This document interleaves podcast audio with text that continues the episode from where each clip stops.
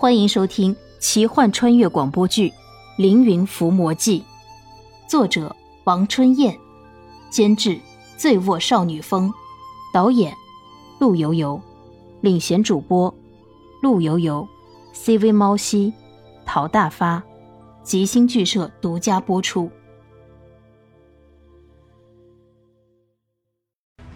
莲溪，快！通天玉琮就是发射凌云剑的宝物。不过，只有有缘人才能发射成功，能不能发射就看你是不是有缘人了。射箭通常是需要弓的，而弓则是依靠弹力发射箭的，而通天玉宗只是一件中间有孔洞的玉器，怎么用来射箭？再说了，宫喜延翠还在妖兽蚩尤的肚子里，凌云剑杀死妖兽的同时，会不会也杀死了宫西延翠？屈原大喊道：“快，来不及了，必须发射凌云剑！”至于你和宫西延翠，你们还会有见面的机会。马道一递过来凌云剑，凌云剑的剑域要比通天玉宗大。莲溪呆呆的看着凌云剑，是呀，这要怎么射箭呢？莲溪闭上眼睛，想起自己的那个噩梦，自己就是凌云剑，难道是发射凌云剑的关键？莲溪握着凌云剑，想象着自己就是那一支箭，模糊惊讶的看到凌云剑自己立了起来。立在了通天玉宗上面，正准备发射。一道红光从高堂观冲向天空，凌云剑发射了，精准制导一道诡异的弧线。凌云剑射向妖兽蚩尤，一声巨响，仿佛是天崩地裂，天昏地暗。灰尘散去之后，妖兽蚩尤变成了一堆碎石。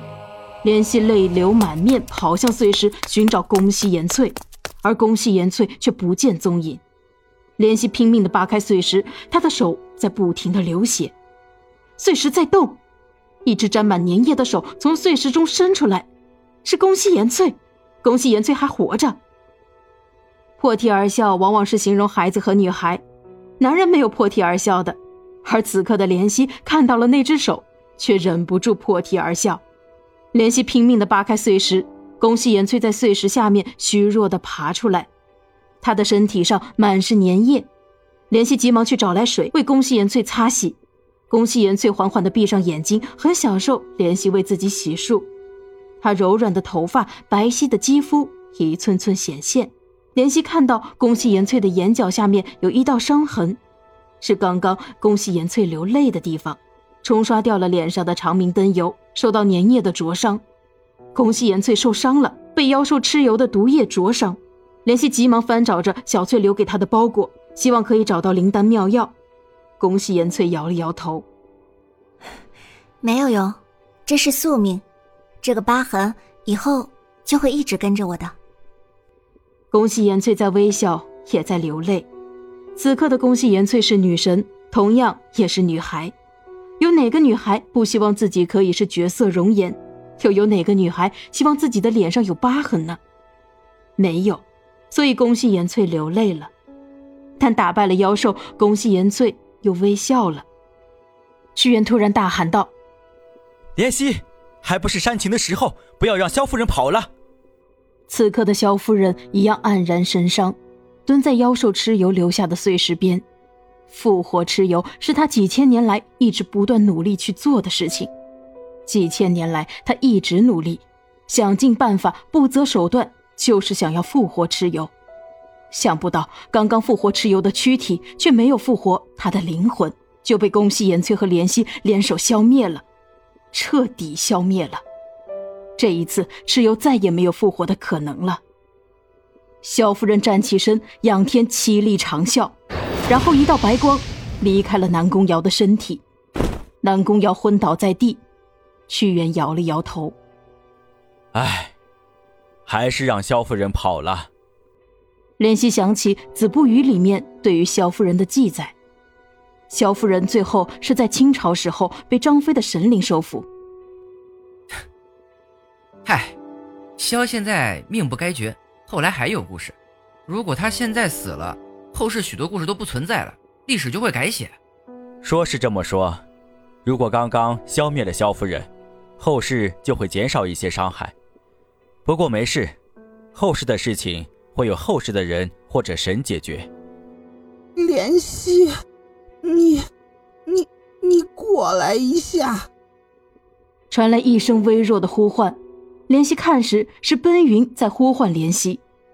怜惜和宫西延翠跑到了奔云身边。奔云虚弱侧躺着，抚摸着身边的石躯。此刻的石居已然成为了一尊石像。奔云巨大的眼睛半闭，有大颗泪珠在眼角。怜惜蹲在奔云身边，看着石居的石像。奔云悔恨的说道：“怜惜，我对不起你，相信了萧夫人和鬼的蛊惑，复活了蚩尤的躯体，也害了石居，变成了石像。你说，你来自后世，以后的记载，我的妻子和儿子还有没有救啊？”石居夫人变成石头，已经不能再改变了。不过，你的儿子还可以出生的。啊，不可能呀！石头怎么能生孩子？林夕笑了笑。奔云大神，你在水底太久了，你不知道吗？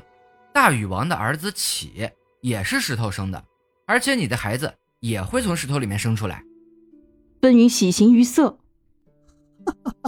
好，你这样说，我就放心了。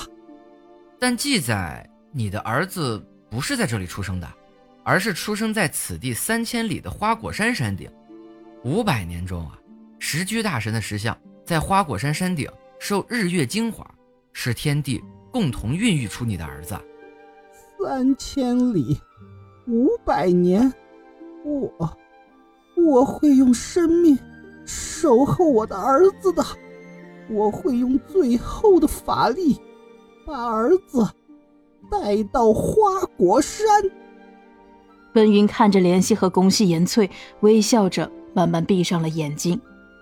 怜惜看到从奔云的身体里钻出一朵云，一朵白云，白云翻了个筋斗。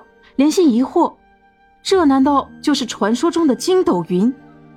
筋斗云裹挟着石居的石像消失在了东方的天际处，地上奔云的尸体瞬间化为了一道白骨，直到清朝才有人发现了奔云的尸骨。这里《子不语》里面曾经有详细的记载：乾隆丙辰，余过广西泉州，见绝壁之上有峡，似木非木，其上无盖。周人云诸葛亮藏兵之处。甲辰，于在上焉得有此不朽之墓？后广西布政司其功过其地，用千里镜测之，敌是木匣，非石匣也。